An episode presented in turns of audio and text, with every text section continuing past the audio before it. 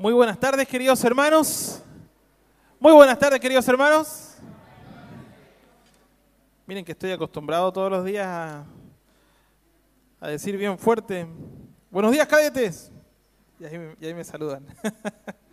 bueno, el Señor les bendiga. Tengo el privilegio de poder compartir la palabra del Señor. Y estamos tocando temas referentes a la familia.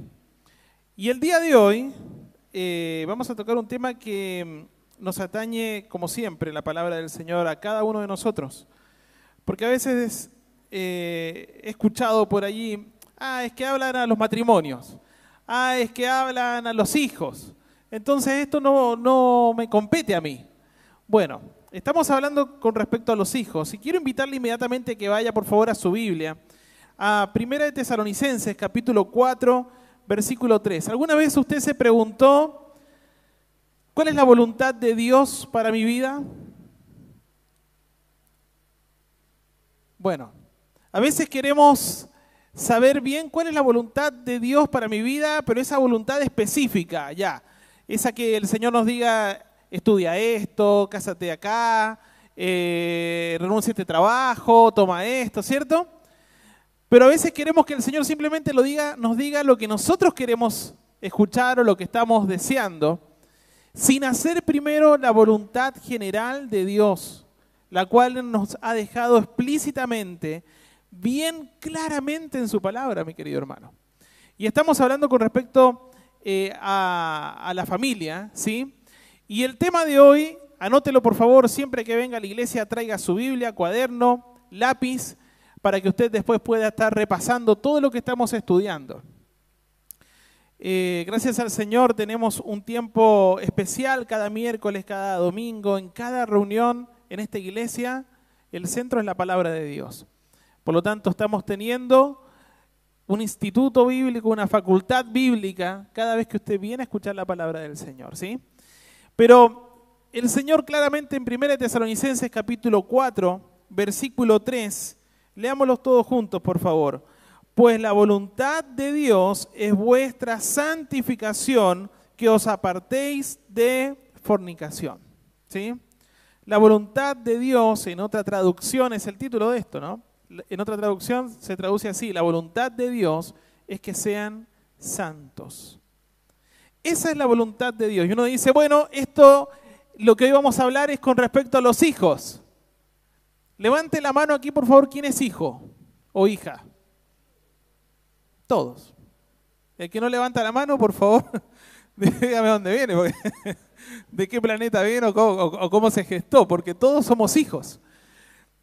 Amados, vivimos en una era donde el punto de vista inmoral con respecto al sexo es visto básicamente, escuche esto, como bueno en casi todos los ámbitos. ¿Usted se ha dado cuenta de eso? Todo lo que tenga que ver con respecto al sexo actualmente se ve como si fuese bueno. El mundo considera que la actividad sexual, escuche bien esto, consensuada es bueno. Eso es lo que el mundo opina.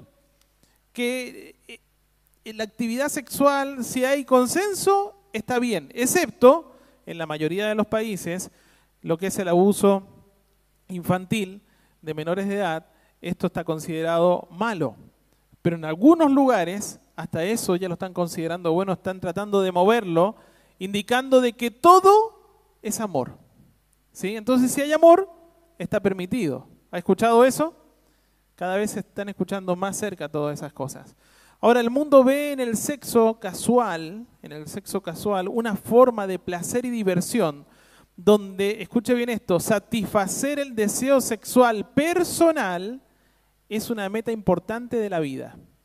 Inclusive, obviamente, antes del matrimonio, porque ya el matrimonio, para la mayoría de las personas en el mundo en el cual vivimos, no significa nada. Simplemente una linda ceremonia, quizás. Ahora, estas tendencias, en el contexto en el cual se están desarrollando los tesalonicenses, en el cual vivía Pablo también allí, eran exactamente las mismas. Inclusive, inclusive, me atrevería a decir que eran aún más perversas y más depravadas de lo que son ahora. ¿Por qué?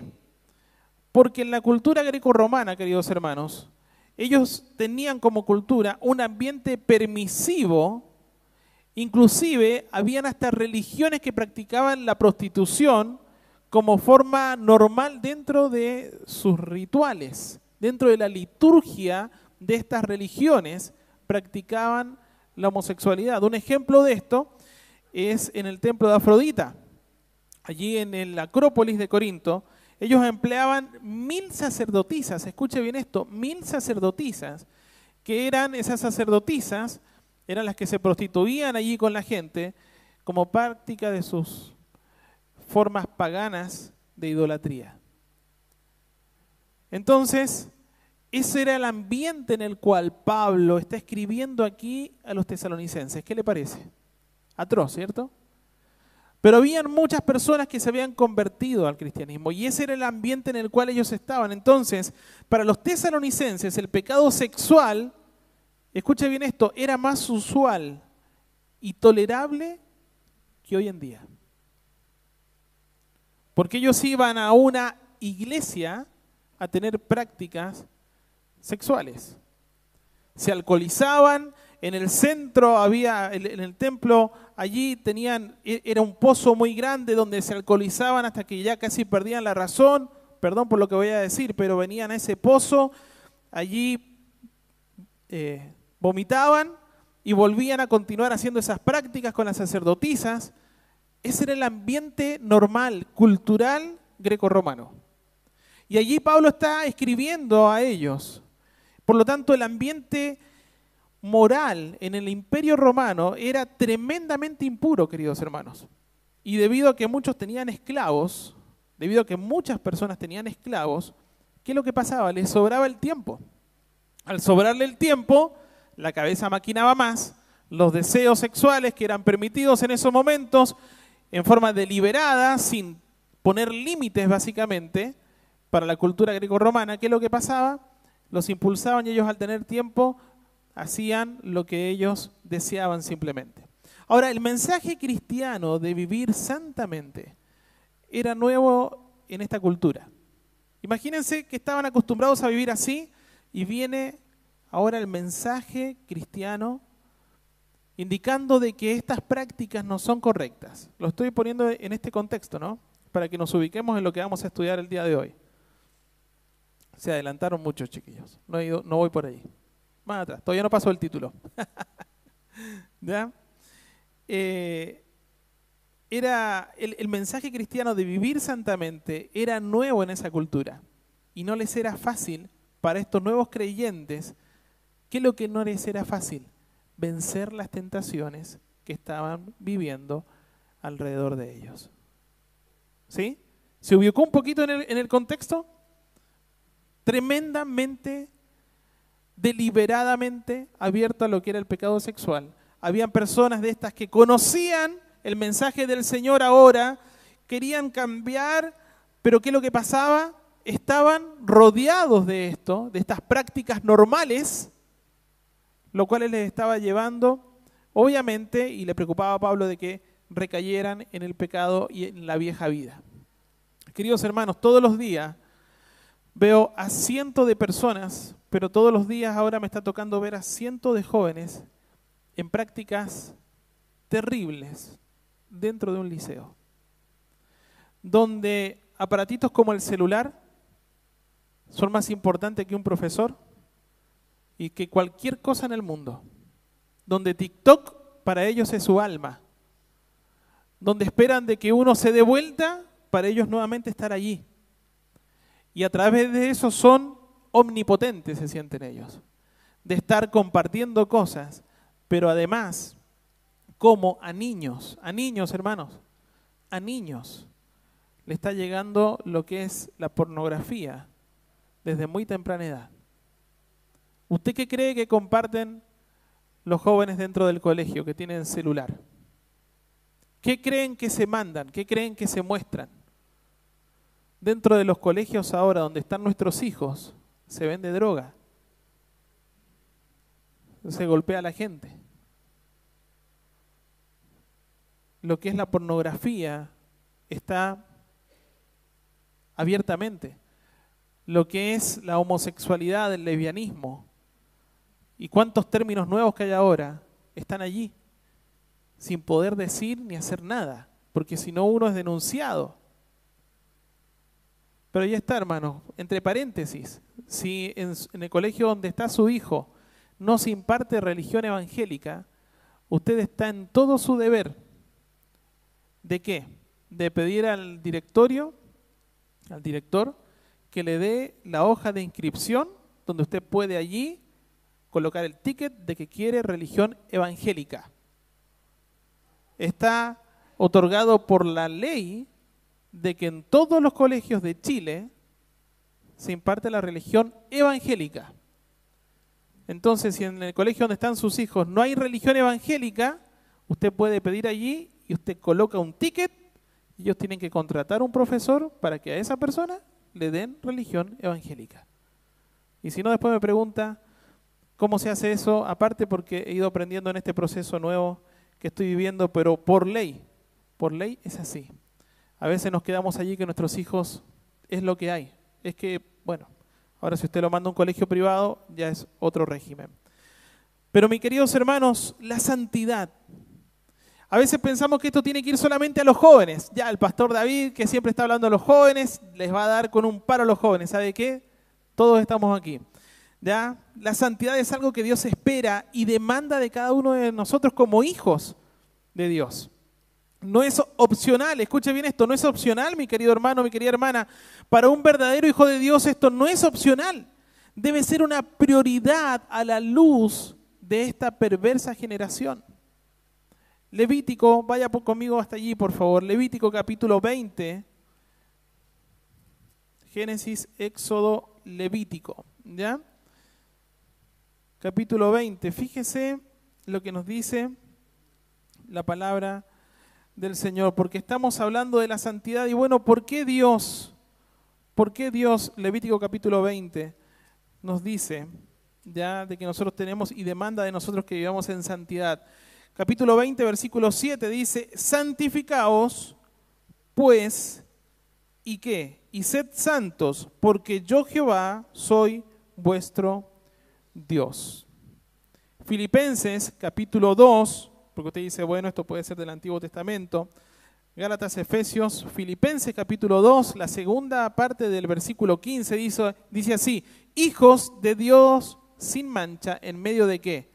De una generación maligna y perversa. Eso es lo que el Señor demanda de nosotros como sus hijos en esta generación. Ahora el fundamento de este deseo y demanda es que Dios es santo y su palabra lo destaca constantemente diciendo que Él es santo, santo, santo. Hay algunos que dicen, bueno, santo por el Padre, santo por el Hijo, santo por el Espíritu. No, lo que está allí levantando y exaltando es la santidad de Dios. Cuando usted estudia los atributos de Dios, la que resalta de todos los atributos de Dios es la santidad.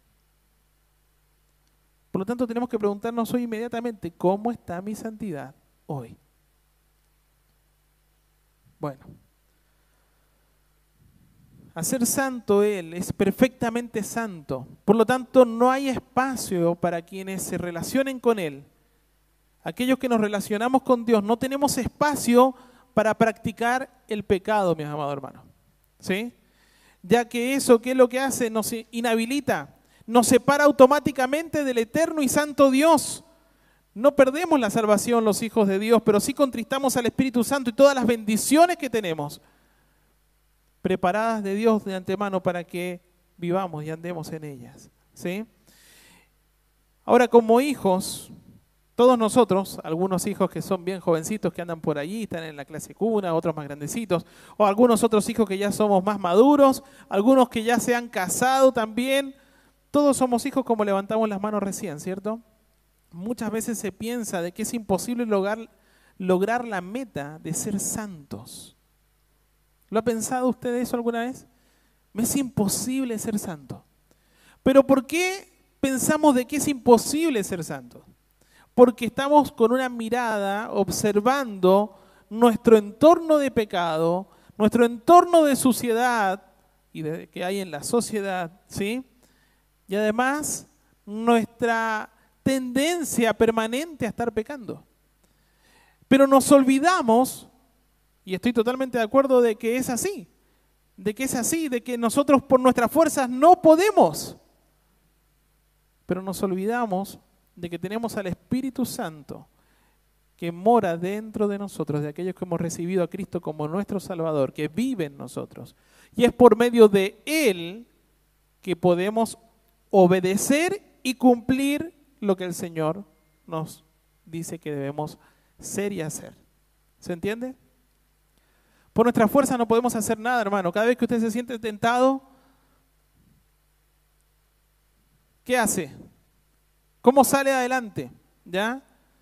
Si no es con la ayuda perfecta y completa del Espíritu Santo que nos protege de la inmundicia de este mundo, no podríamos hacer nada. Él nos advierte constantemente, no solo redarguyéndonos en cada momento, sino también protegiéndonos y capacitándonos en su poder para poder así lograr la meta de vivir comprometidos a una vida santa. Lo que usted mira, lo que usted oye, lo que usted hace, dónde va, dónde está, lo que toca, cómo está su santidad. Hoy quiero rápidamente llevarlos a una exposición práctica que sea bien aplicativa para nuestras vidas a través de la palabra del Señor. Deseo que puedan, en primer lugar, tener en mente el título de lo que estamos viendo hoy. La voluntad de Dios es que sean santos. Esa es la voluntad de Dios. ¿Cuál es la voluntad de Dios, hermano? Ser santo, ¿cierto?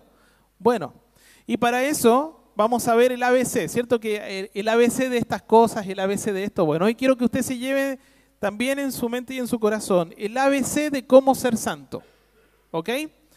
Por lo tanto, lo primero que vemos aquí en este capítulo 4, versículo 3, dice, pues la voluntad de Dios es vuestra santificación.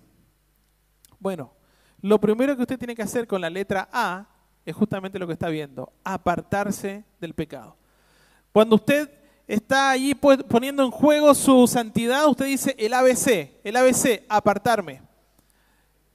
Rápidamente, si yo le digo apartarme del pecado, ¿usted de quién se acuerda? De José, ¿cierto? ¡Fua! Dejó la ropa tirada ahí y no la pensó, no la dudó. No intentó decir, no, yo esta me la puedo, yo sé hasta dónde. Aquí yo. No, no, no. Él ni la pensó. Lo que hizo fue que huyó, corrió, teniendo todo el escenario listo, preparado allí, él huyó. Él corrió, él se apartó. Y la palabra aquí específica es agiosmos, que significa que es el proceso de separarse del pecado. Este es el pecado, me separo del pecado pero con la dirección de apartarme para la santidad de Dios. O sea, no es simplemente de que yo huyo de donde está el pecado, sino que huyo en una dirección correcta buscando a Dios. Es decir, que tú no tienes parte con el pecado, mi querido hermano. Si bien es cierto, no somos perfectos y fallamos mucho, no significa que no intentaremos cada día de nuestra existencia el apartarnos del pecado. Todos los días vamos a tener que luchar con la santidad. ¿O no? ¿Cuántos no están en, quizá en algún grupo de WhatsApp del trabajo y lo que hacen es que puro mandan cochinadas? Entonces uno lo que hace dice, bueno, me salgo de allí, jefe, lo que usted quiera comunicarme, me lo manda a través de correo. O yo no, yo no voy a participar de esto. Bueno, y así un montón de tentaciones, ¿no? Ahora, diferente es aquella persona que permite que el pecado se apodere de ella y no hace nada para apartarse de esa fea práctica. Aquí están, por un lado, aquellos que se apartan del pecado con la intención de buscar al Señor cada día, pero hay otros que no, que se quedan allí y de a poquito comienzan a acomodarse a eso. Hay dos grandes diferencias, ¿sí? Debemos entender que como resultado de la salvación, amados hermanos, esto es muy importante, como resultado de la salvación, el, primero el Señor viene a mi vida, yo soy salvo, Él me sella con su Espíritu Santo, Él me hace parte de su iglesia, ya el, su Espíritu Santo vive, mora en mí, ¿sabe lo que hace? Él, delante de Dios, Dios me ve a mí como su hijo, pero Él me ve santo por medio de quién? De Cristo Jesús. Entonces, posicionalmente delante del Padre somos santos por medio de Cristo. Pero aquí en la tierra estamos en un proceso de santificación, en un caminar de santificación permanente. ¿Sabe hasta cuándo? Hasta el último día, hasta el último aliento que estemos aquí en la tierra. Hasta el último momento que estemos aquí vamos a estar en ese proceso de santificación, en ese batallar a diario. Primera Tesalonicenses capítulo 4 versículo 3, que es nuestro texto allí base, dice, pues la voluntad de Dios es vuestra santificación. Ok, ya tenemos claro lo que es santificación. Yo me aparto en la dirección de Cristo, pero ¿sabe qué? Además de eso agrega el texto, dice que os apartéis de fornicación. Y estaba como tentado a llevarlo esto a hablar sobre los hijos, pero yo me dije, pero todos somos hijos y todos luchamos con esto. Y no importa la edad, todos luchamos con esto. La palabra apartarse aquí da la idea de tomar una decisión radical de no estar cerca de algo, como lo mencioné recién con José. No estoy cerca, me voy, corro, me alejo de allí. ¿ya? Es alejarse de aquello que nos daña o contamina.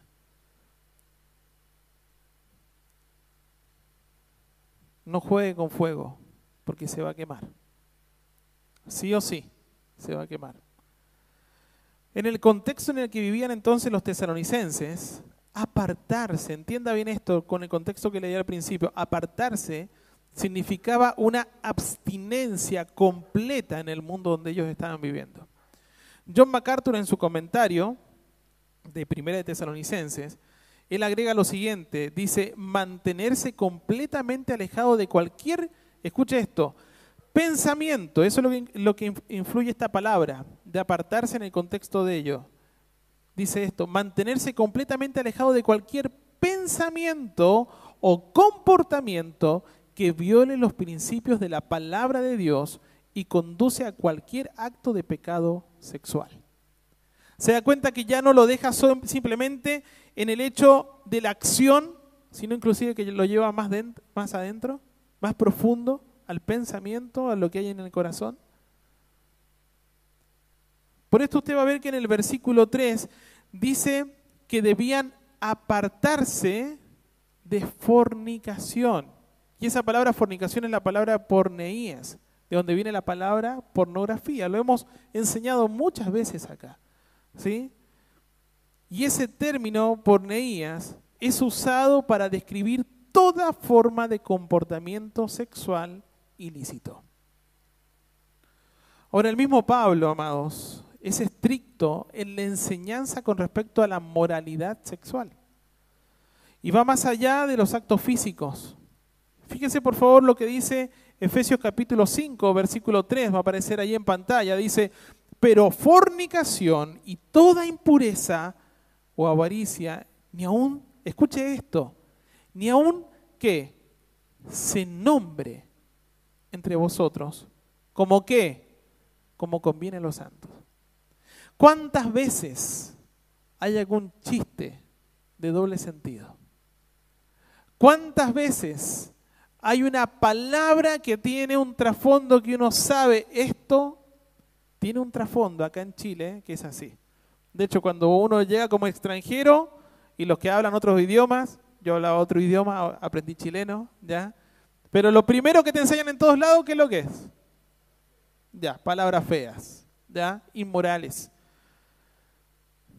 Es re difícil para un extranjero saber qué es lo que es bueno y qué es lo que es malo acá porque todo tiene un doble sentido. Bueno, pero ni aún se nombre entre vosotros como conviene a los santos. Es que en mi trabajo todos hablan así, bueno, pero yo no. Porque yo soy santo. Y porque vivo procurando agradar a mi Dios en santidad, porque Él es santo. Colosenses capítulo 3, el versículo 3 y el versículo 5 nos dicen así, porque habéis muerto y vuestra vida está escondida con Cristo en Dios. Ahora, ¿qué dice? Haced morir, pues, lo terrenal en nosotros. ¿Y qué es lo terrenal, esto carnal en nosotros? Fornicación. Allí comienza. Fornicación. Impureza. Escuche bien esto. Pasiones desordenadas. Malos deseos y avaricia, que es idolatría. ¿Se da cuenta cómo va tan profundamente a los pensamientos y a los sentimientos perversos del corazón, el cual es engañoso? Hermano, hoy tenemos que salir con un compromiso de vivir en santidad, porque si somos hijos de Dios, esto no puede estar alejado de nosotros. Y lo que tengas que hacer, hacelo. Hacelo, porque después más adelante vamos a ver qué pasa si no lo hacemos. Primera de Corintios, por favor. Vaya a Primera de Corintios, capítulo 6. Los corintios también estaban en medio de toda esta sociedad perversa y de hecho usted lee Primera de Corintios y todo lo que ellos estaban viviendo, tenían desorden por todos lados, ¿ya? Pero Primera de Corintios capítulo 6, versículo 15 dice así en adelante, dice, "No sabéis, ¿lo tiene? ¿Lo encontró? Escuche bien esto y léalo allí, por favor. Dice, ¿no sabéis que vuestros cuerpos son miembros de Cristo? ¿Quitaré pues los miembros de Cristo y los haré miembros de una ramera? ¿De qué? De ningún modo. Imposible, no puede ser. ¿O no sabéis que el que se une con una ramera es un cuerpo con ella? Porque dice, los dos serán una sola carne. Pero el que se une al Señor, un espíritu es con él. ¿Y qué dice allí? Subrayelo en su palabra. Huid de la fornicación, apártate de qué? De la fornicación. Cualquier otro pecado que el hombre cometa está fuera del cuerpo, mas el que fornica contra su propio cuerpo peca. Nuevamente nos vuelve a decir, ¿o ignoráis que vuestro cuerpo es templo del Espíritu Santo, el cual está en vosotros? ¿Dónde está el Espíritu Santo? En vosotros. Dice, ¿o ignoráis que vuestro cuerpo es el templo? Es allí donde Él habita, el cual está en vosotros, el cual tenéis de Dios y que no sois vuestros. ¿Se ha dado cuenta de eso? Nuestro cuerpo ya no nos pertenece una vez que nosotros recibimos a Cristo como Salvador. Cuando nosotros tenemos, cuando nosotros no somos hijos de Dios, nuestro cuerpo sabe a quién le pertenece? Al maligno. La palabra del Señor dice que somos hijos de ira, que somos hijos del diablo. Pero cuando recibimos a Cristo como nuestro Salvador, ahora nuestro cuerpo, nosotros le pertenecemos a un nuevo amo, que nos da la libertad del pecado, pero le pertenecemos a Él. Y nuestro cuerpo es templo del Espíritu de Dios.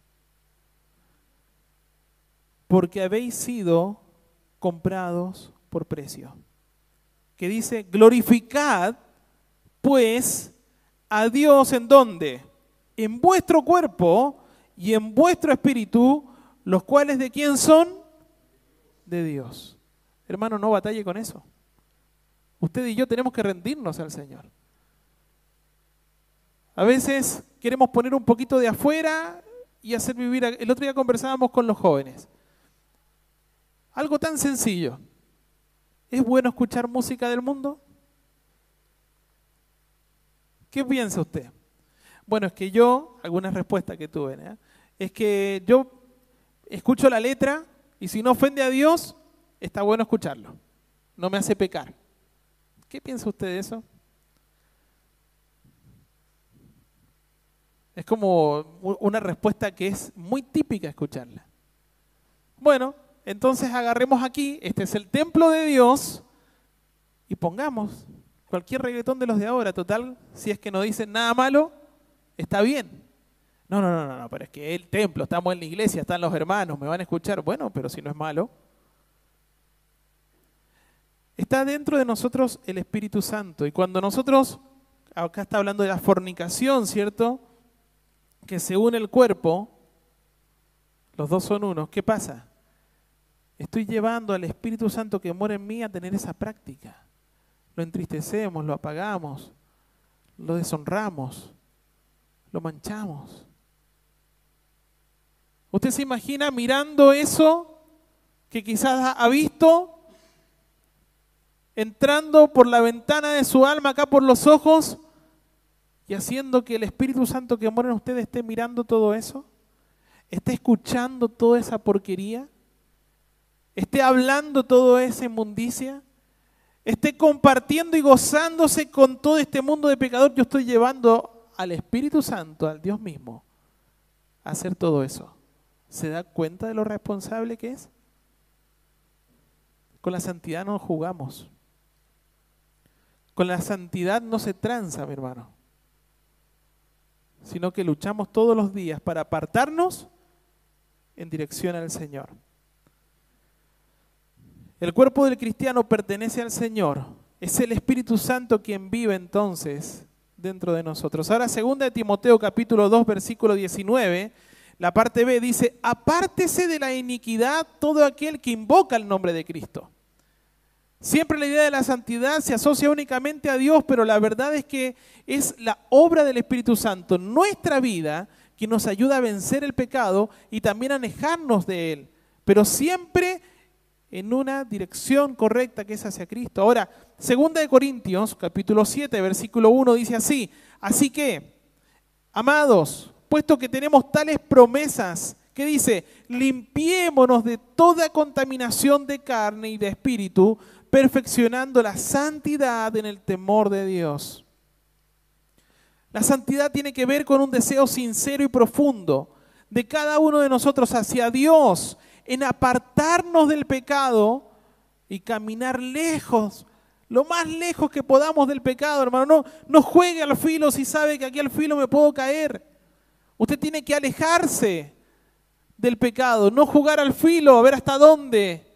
No, no va a aguantar, va a caer. Satanás es más astuto y más inteligente que usted. Usted tiene que apartarse, alejarse. Primera de Pedro, capítulo 1, versículo 14 al 15 dice, como hijitos, como hijos, perdón, obedientes. Como hijos obedientes.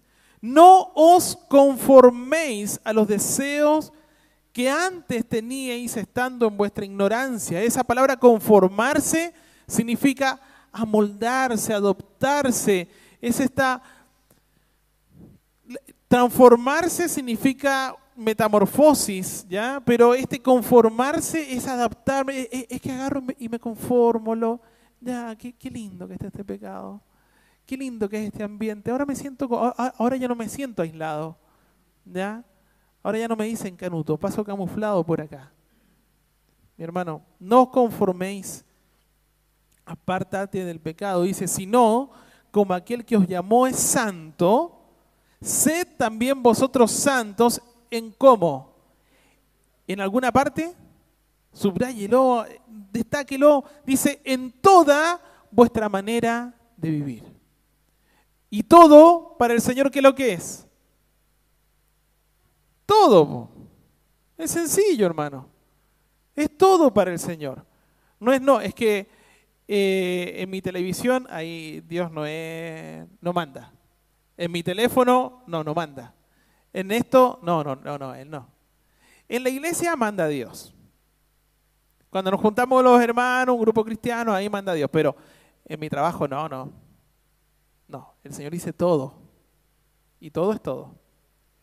Y si hay algo de ese todo que usted no está glorificando en santidad al Señor, no está cumpliendo lo que el Señor dice. Y ahí estamos todos. Por eso luchamos todos los días, mis hermanos. Entonces no piense en el otro. No piense, esto es lo que le voy a llevar a mi hijo, esto es lo que le voy a llevar. No, piense en usted. El Señor no nos manda a estar mirando al resto. El Señor nos manda a autoexaminarnos, no autoexaminar al otro. no existe autoexaminar a otro. ¿Ya? Dice autoexaminar significa auto, yo. No me manda a examinar al otro. Hermano, hay que examinarnos. Bueno, la, primera, entonces, el ABC. El, ABC, el A, ¿qué es lo que es? Apartarse. Apartarse, hermano. Huya, corra, váyase de allí. Nada que usted haga por amor al Señor va a ser en vano. Nada. Nada. El AB. Vamos con el AB. ¿Qué le parece? Lo que usted tiene que hacer es buscar a Dios. Buscar a Dios. La voluntad de Dios es que sean santos y lo que tenemos que hacer es buscar a Dios. La santidad no solo tiene que ver con apartarse del pecado, sino, tan importante como eso, apartarse del pecado, es también para buscar a qué? A Dios. Yo me aparto, pero no me voy a cualquier lado.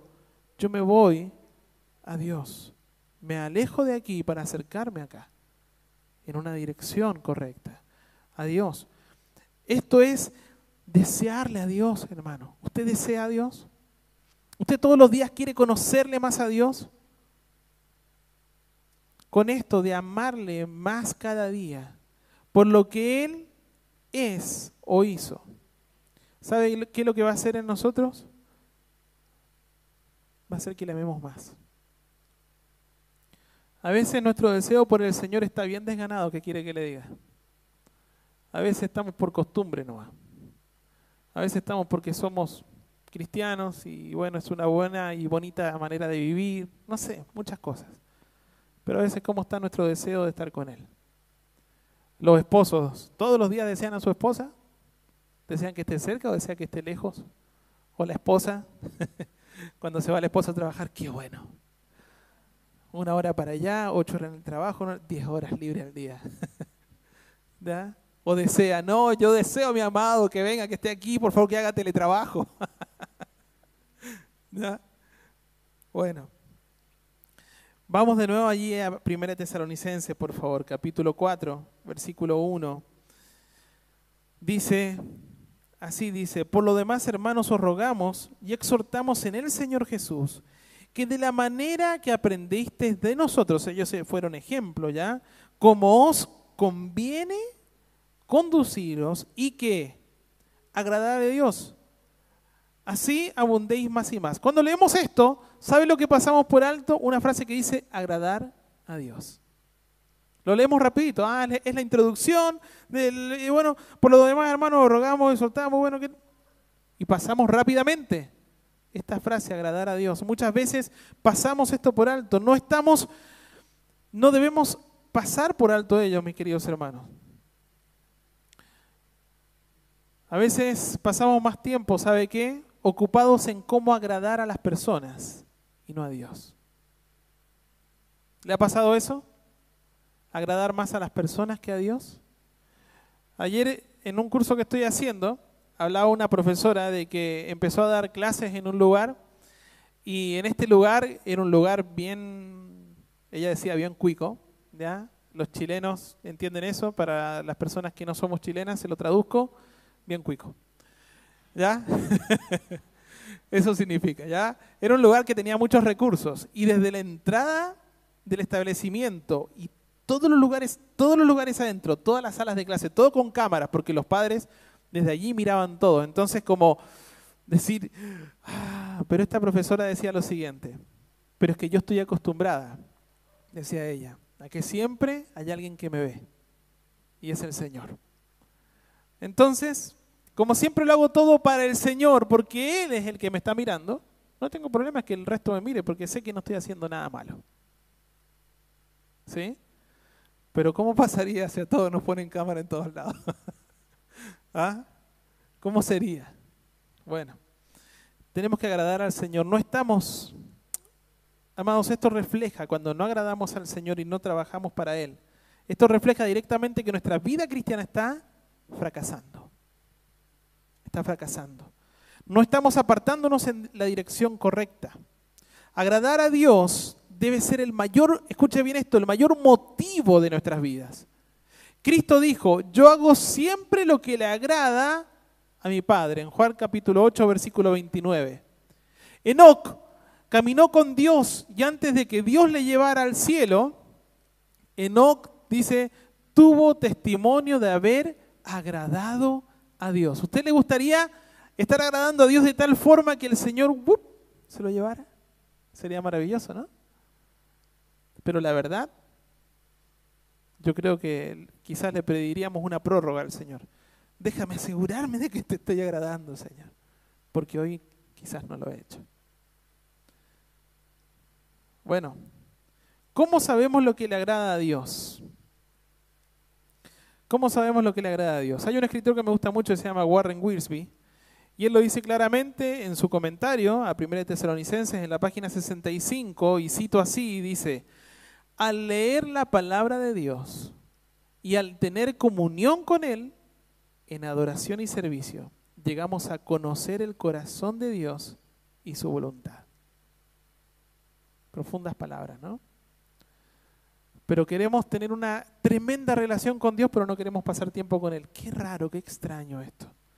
El Salmo 42, versículos 1 y 2 dice, como el siervo, escuche bien esto, brama por las corrientes de las aguas, así clama por ti. Así clama por ti, oh Dios, el alma mía. Mi alma tiene sed de Dios, del Dios vivo. ¿Cuándo vendré y me presentaré delante de Dios? brama su alma por el Señor cada día, cada momento, cada minuto? ¿O pueden pasar días y se va acumulando la tierra en su Biblia? ¿Cómo está su sed para con Dios? Como el siervo brama por las corrientes de las aguas. El Salmo 63, 1 y 2 dice, Dios, Dios mío eres tú de madrugada te buscaré. De hecho, conozco una, una canción que dice así. Está sacada acá. Mi alma dice, tiene sed de ti. Mi carne te anhela. En tierra seca y árida donde aguas no hay, para ver tu poder y tu gloria, así como he mirado en el santuario. Ambos salmistas, ¿sabe qué, mis amados? Escribieron en días de soledad y de angustia. No eran días tremendamente fáciles para ellos escribieron en días de soledad y de angustia, de persecución, de tormentos. Y en este contexto escribieron estas palabras desesperadas de poder refugiarse en Dios y desear a su redentor. Su alma tenía sed de Dios y su carne le anhelaba. Y en medio de lo que estamos viviendo, ¿cómo no refugiarnos en el Señor? ¿Tienes sed de Dios? A cada minuto, a cada momento. El Salmo 105, 4 dice, buscad a Jehová y su poder, buscad siempre su rostro. A veces vivimos buscando tantas cosas en nuestra vida, como la aceptación, amor, oportunidades, sueños, anhelos, logros, que al final perdemos lo más importante. Y terminamos diciendo lo mismo que Salomón ahí en Eclesiastés capítulo 2, 11. Dice, miré yo luego todas las obras que habían hecho mis manos y el trabajo que tomé para hacerlas, todo lo que costó hacerlo, ¿cierto? Y aquí todo era vanidad y aflicción de espíritu y sin provecho debajo del sol. Amado, el mayor gozo y plenitud de un cristiano debe ser el buscar a Dios para agradarle y disfrutar de toda su plenitud. La gran diferencia que existe entre aquellas cosas vacías que buscamos en este mundo, lleno de pecado, es que siempre van a terminar mal las almas sedientas y sin fruto eterno. Pero todo aquel que busca a Dios con denuedo y en santidad encontrará plenitud de vida, paz en su alma y gozo de vivir cerca de Dios. Entonces el A, apartarse del pecado, ¿cierto? El B, buscar a Dios, agradar a Dios. Y el C es consagrarnos para Dios. Si usted va a Romanos, por favor, capítulo 12, versículos 1 y 2 dice, así que hermanos os ruego por las misericordias de Dios que presentéis vuestros cuerpos en sacrificio vivo, santo, agradable a Dios, que es vuestro culto racional. No os conforméis a este siglo, sino transformaos por medio de la renovación de vuestro entendimiento para que comprobéis cuál sea la buena voluntad de Dios, agradable y perfecta. Cuando nosotros decidimos apartarnos del pecado debe ser para buscar a Dios con determinación y finalmente la idea es consagrarnos a Él. Romanos 1, lo acabamos de leer, ¿cierto? En el Antiguo Testamento, amados, se presentaba un sacrificio, ¿cierto? Era algo que se agarraba un animalito, se separaba, se sacrificaba y era separado para Dios. Cuando las personas ofrecían algo a Dios, ya no les pertenecía a ellos esa ofrenda, sino que era para Dios. Le pertenecía a Dios para el uso de Dios y santificación. Hoy día, cuando nos consagramos al Señor, ¿qué es esto? Apartar algo con un propósito específico. ¿sí? Usted va a ver aquí que hay instrumentos banales, hechos por el ser humano. Usted va a ver ahí eh, un teclado, ¿ya? Pero ese teclado ha sido apartado, consagrado especialmente con un propósito, que allí solamente se va a tocar música, notas, que adoren a Dios. Amén. Por eso usted tiene que consagrar su vida, apartarse con el propósito de que usted sea una ofrenda viva al Señor. Eso es lo que Dios anhela de nosotros.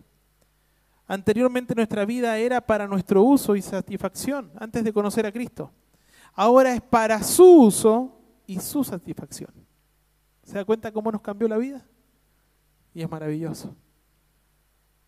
Cuando nos presentamos delante del Señor como un sacrificio vivo, sencillamente estamos declarando lo siguiente. Señor Jesús, soy para ti. Ya no me pertenezco a mí mismo, al mundo o a cualquier otra cosa.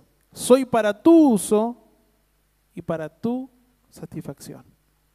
Eso es consagrarse. Levítico 19, 1 y 2 dice, habló Jehová a Moisés diciendo, habla a toda la congregación de los hijos de Israel y diles, santos seréis, porque santo soy yo, Jehová, vuestro Dios.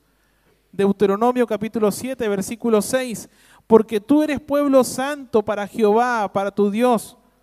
Jehová tu Dios te ha escogido para hacerle un pueblo especial, más que todos los pueblos que están sobre la tierra. Él los apartó, los consagró para algo especial. Deuteronomio 14.2, porque eres pueblo santo a Jehová tu Dios, y Jehová te ha escogido para que le seas un pueblo único entre, los, entre todos los pueblos que están sobre la tierra. Eso es lo que el Señor hizo con su pueblo, que Él escogió, lo apartó para un propósito especial. Pero fíjense cómo terminamos ya acá en 1 Tesalonicenses capítulo 4, volviendo allí nuestro texto. Versículos 7 y 8. Dice, pues no nos ha llamado Dios a inmundicia, sino a santificación. Así que el que desecha esto, no desecha a hombre, sino a quién? ¿A quién, hermano? a Dios que también nos dio su espíritu. Dios no nos ha llamado a inmundicia, sino a santificación. Y el que desecha esto, desecha a Dios. Hermano, usted ya escuchó el ABC. Usted ya sabe que la voluntad de Dios para su vida es vivir en santidad, porque somos sus hijos. Y uno dice, si el papá vive en santidad, ¿Qué es lo que ven los hijos? Un papá y una mamá que viven en santidad. ¿Cuántos hijos hay en medio nuestro? Pero ¿cómo les vamos a enseñar santidad si nosotros no vivimos santidad? ¿Qué ejemplo les vamos a dar? ¿Cómo les vamos a enseñar a ellos a apartarse, a consagrar su vida en medio de todo lo que están viviendo? Hermanos, como les mencionaba, los colegios ahora no son lo que usted vivió hace 15, 20 años atrás o más. No. No. No, no es así. En el colegio donde estoy hay que cerrar, en los recreos se cierran todas las aulas con candado, para que adentro del aula no sucedan cosas extrañas, para que no se pasen muchas cosas, para evitar problemas. Todos tienen que estar donde todos los vean. Hermanos, nuestros hijos se ven expuestos y no importa a dónde vayan. No importa si es el colegio más santo de los que pueda usted haber escogido. El pecado llega a todos lados. No tiene barreras, porque todos somos pecadores. Por lo tanto, nosotros tenemos que enseñar a vivir en santidad también. Pero tenemos que ser ese ejemplo como Pablo lo indicaba aquí cuando le dicen en el versículo 1 a los hermanos que así como aprendieron del ejemplo de ellos, así tienen que hacerlo.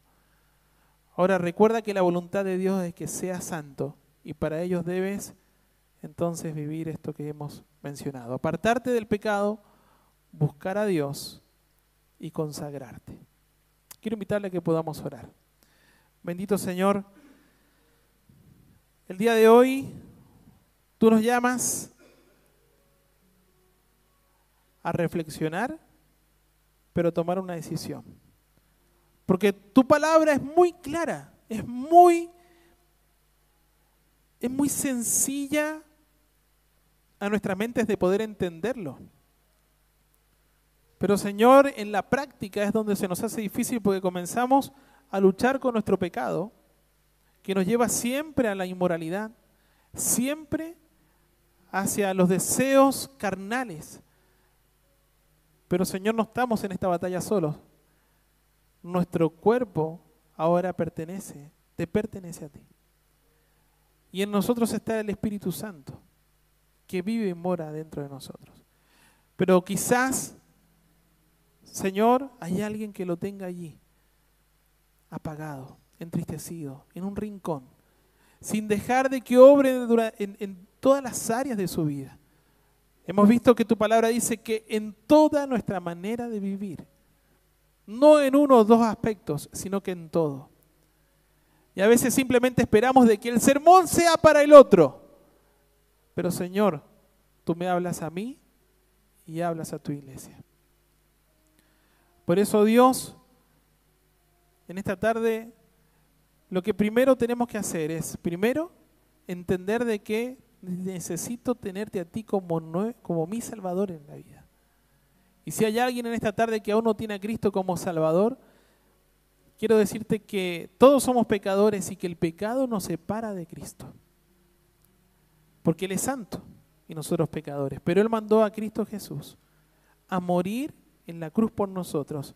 Él fue el sacrificio en la cruz y su sangre es aquella que se derramó para limpiarnos de toda maldad.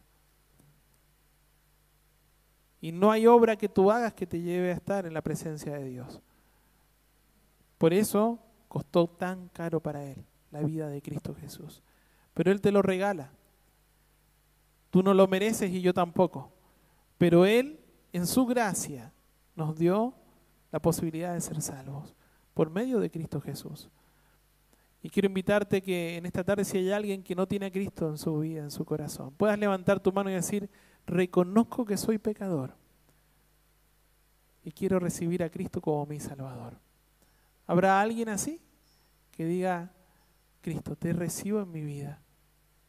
Quiero comenzar a vivir para ti y ya no más para mí. Si es así, levanta tu mano porque es lo primero que tienes que hacer para poder vivir en santidad. Sin Él es imposible.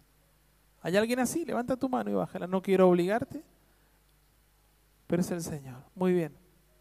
Entonces ahora es para nosotros, queridos hermanos, como iglesia el Señor nos pide que nos consagremos a Él, que tomemos una decisión firme, a ser radicales en lo que vamos a decidir, en apartarnos, en buscar a Dios para agradarle y en consagrar nuestra vida, apartarnos con el propósito específico de vivir para Él. Quiero invitarte que si estás tomando esta decisión en tu vida, de vivir en santidad, porque si no lo haces, ¿sabes qué? Si ya lo has hecho, amén, tienes que continuar.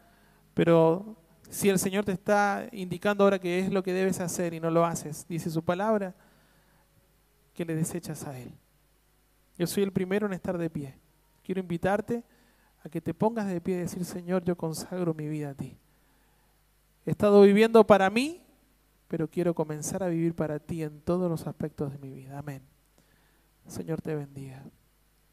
Esto es entre tú y el Señor. Esto es personal. Y el Señor nos llama a que seamos una iglesia consagrada. A veces hay muchas cosas que no avanzan porque no estamos apartados, separados para Él. Porque queremos tener un pie en cada lado. Porque queremos jugar a que podemos controlar pero el Señor nos dice que debemos apartarnos de fornicación. Señor amado, gracias por aquellos que están tomando esta decisión en, sus vidas. Bendíceles, oh Dios, y es por medio de tu Espíritu Santo que somos más que victoriosos y esto podremos lograrlo en nuestras vidas. En el nombre precioso de Cristo Jesús. Amén.